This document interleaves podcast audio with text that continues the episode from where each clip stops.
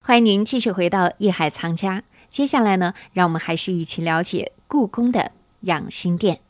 养心殿是历史悠久的汉族宫殿建筑，始建于明代嘉靖年间，位于内廷乾清宫西侧。为了保护文物，二零一五年十二月，养心殿开始闭门谢客，启动保护性大修。就在这次大修期间，人们发现了一个秘密。工人们在维修养心殿正殿的木脊时，意外发现了一个刻满神明名字汉字的神碑，还有香炉等物。据推测，这些东西是清代雍正时期在重修养心殿时放进去的，作用是永保大清江山社稷，风调雨顺，国泰民安。好，接下来让我们继续走进养心殿，探寻这处神秘的宫殿。欢迎走入艺海藏家。养心殿的这三个字还是雍正书写的哈，对，这个我呀，还真去养心殿看了看，嗯，因为我是好写字的嘛，哎，哦因为那儿离三希堂近嘛，哎，但是我一去啊，我发现不单是说三希堂里边这些个字帖啊，嗯，这养心殿里边这个建筑、这些个摆设、挂的这些个匾额、对联儿都是好字，而且那个词儿特别好。你想，它这个叫勤政亲贤殿。嗯，你看这地方，皇上自个儿住这儿啊，一抬头看见这勤政亲贤，反正你要让我，我觉着我我挺别扭的。我住床上，一抬头写着今天上班，啊，上班别迟到，这太难受了，是不是？嗯，住家你就别想工作了。皇上那个宝座上边儿那个叫“中正仁和”那个匾，这四个字儿啊，太厉害了。它分别可以解释，这个“中”叫我们过去那个说《中庸》里边“喜怒哀乐之未发谓之中”，所以嗯，中国人最讲究中，正不偏不倚谓之正。人人太大了，是吧？嗯孔子的中心思想就是一个人，是吧？己所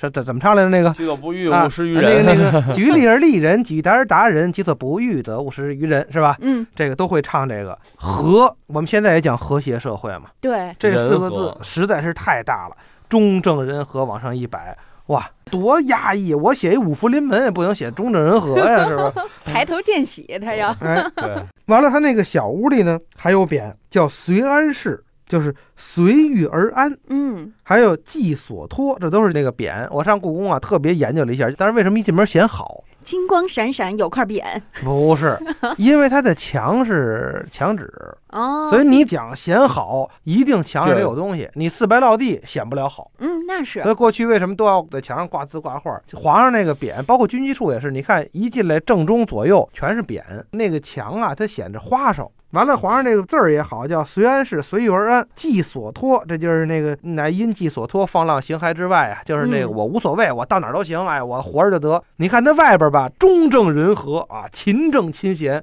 一进屋随遇而安，什么因既所托，那有点矫情，你说是不是？说的这个有这个东西暖阁啊，在这个位置呢，还有一副对联儿呢。嗯，这是雍正时期啊，嗯为什么雍正啊，嗯，在这个养心殿是下了功夫？倒也不是说他下功夫，他是真正把它当做一个生活和工作的地方了。嗯，嗯，你看他的这东西暖阁的这个对联儿呢是“诸恶不忍做，众善必乐为”。嗯，嗯，这个实际上你看似很简单啊，一个皇帝啊，能勤勤的时时刻刻的提醒自己，嗯，他做皇帝，他既有中正人和嗯，这种很大的、很宽广的整个面对整个中国、整个世界的一种状态，嗯，同时又有他一个很小，实际这就是很小，诸恶不忍作呀。嗯，对吧？包括你看这里面呢，如果咱们去养心殿的朋友仔细去看啊，这里面保持了两个，一个是康熙，一个是雍正的圣训。嗯，这个圣训太长，肯定咱们说来不及念啊。呃，康熙的圣训就是他怎么治国嗯，等等，包括这个雍正，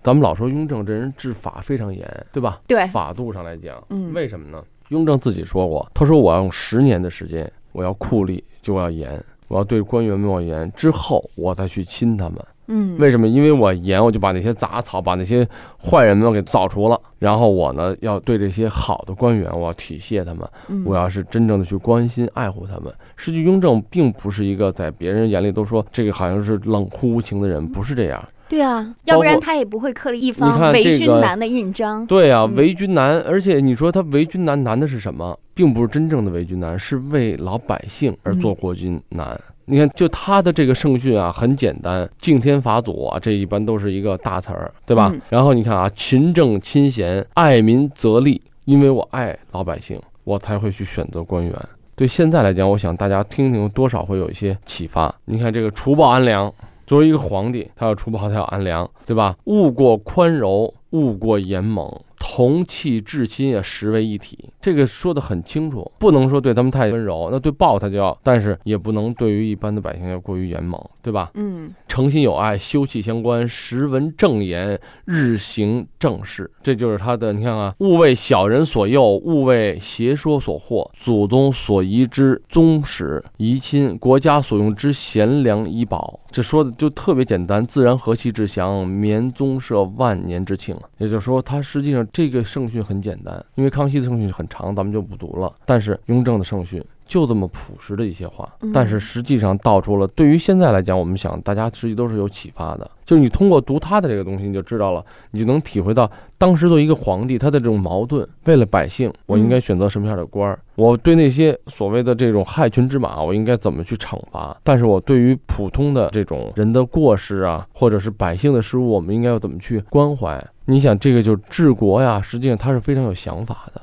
对。而且也是在他执政期间，他做了一件事，给我的这个印象应该是最深的，因为他把这个当时的什么越级啊、堕民啊、办当啊，还有等等一些，等于是当时的贱民，给他们恢复了他们原来的这个身份，啊让他们拥有了一个比较合理合法的身份。所以我觉得应该是一件非嗯就常是了不为起的君难事嘛情，这就是处处体现了他这三个字。为什么为君难呢？就是因为天下百姓为己任的这么一种国君的一种胸怀啊。至少在那个社会中、那种时代中啊，能出现这样一位皇帝，那实际上是百姓的幸事。嗯，当然，我们希望现在就是说，不仅是这个人过得出色、做得好，更应该是这个社会、这个体制去完善。嗯。这个才是能保证这个国家呀、民族啊长治久安啊根本性的问题。我觉得严崇年嗯先生在他的这个讲述当中，有一点是非常有意思的。他觉得雍正皇帝选择养心殿这个地方确实是挺好的，因为对于他的办公、对于他的执政是非常有好处的一个地方，因为在这个地方体现了很便捷。但是呢，他觉得这儿啊是一个阴阳失衡的地方，它不像乾清宫，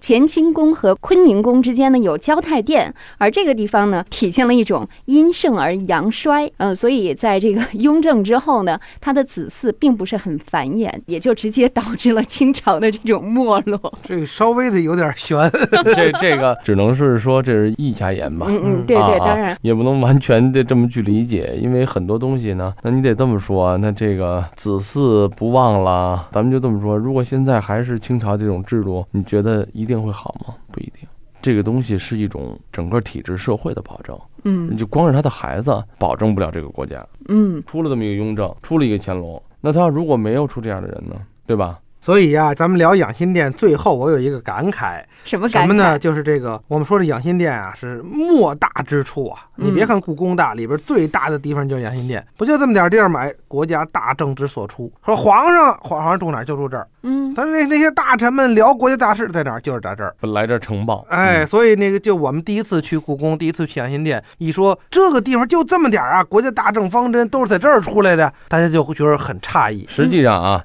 咱们今天就是说聊养心殿这个只是一个部分啊嗯。为什么这么说呢？咱们现在刚了解了养心殿的一个从它的前身，从明开始有，到现在咱们说清，嗯，到了一个整个一个皇帝国家的政治中心，可以说。但是养心殿的这种功能还不仅于此，嗯还有它的文化功能，比如说三希堂啊，还有它的这种娱乐功能，比如说造办处。实际嗯造办处就是皇帝的高级娱乐功能。嗯，对对对，这就是一种他真正的高级，他玩的比咱们现在谁玩的都好。它是然后去这个养心殿呀、我就深刻的感觉到，很像什么呢？很像我们的相声的粉丝们，呃，相声的爱好者们去我们的后台，在这个台上看呀、哎呀，光鲜亮丽啊，这一个一个艺术家们啊，老艺术家六十多岁、七十多岁，包括京剧后台也一样，名言不可方物啊，这帮人。对，实际看后台，一到后台，哎呦，不忍睹、就就 这帮人啊，也都变成平凡人了，就挤在一小屋里换衣裳是吧？ 所以其实那那没那么说穿了大都这样。劲儿， 这就是一个以小见大嘛。就真正做大事儿的人，并不是说需要大的排场，而是脚踏实地的去工作、嗯去分析啊。像刚才咱们说，去亲贤，去体恤民情，嗯这真正的从百姓出发，能了解为君难。而且要反思自己。对，所以说这个就是养心殿呢，这是在咱们今天这一期啊，因为养心殿呢看似很小，但又这么大的一个地方啊，呃，我相信就是在咱们下期节目肯定还会有一些对养心殿的另一番理解。艺海藏家正在播出。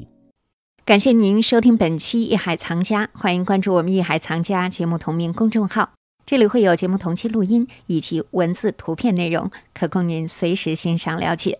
我是永峰，代表制作人王鑫，感谢您的收听和关注，下期我们再会。本内容由喜马拉雅独家呈现。